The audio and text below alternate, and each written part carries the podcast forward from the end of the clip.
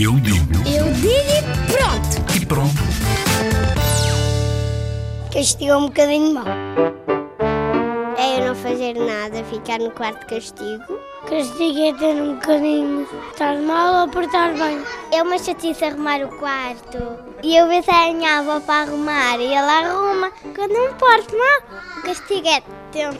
Não brincar, não ir ao recreio tipo duas semanas. Uma seca e depois ficar ali sem fazer nada. É não ver televisão. Há algumas crianças que se portam mal. Ficamos de castigo na cama ou então virados para a parede sentados.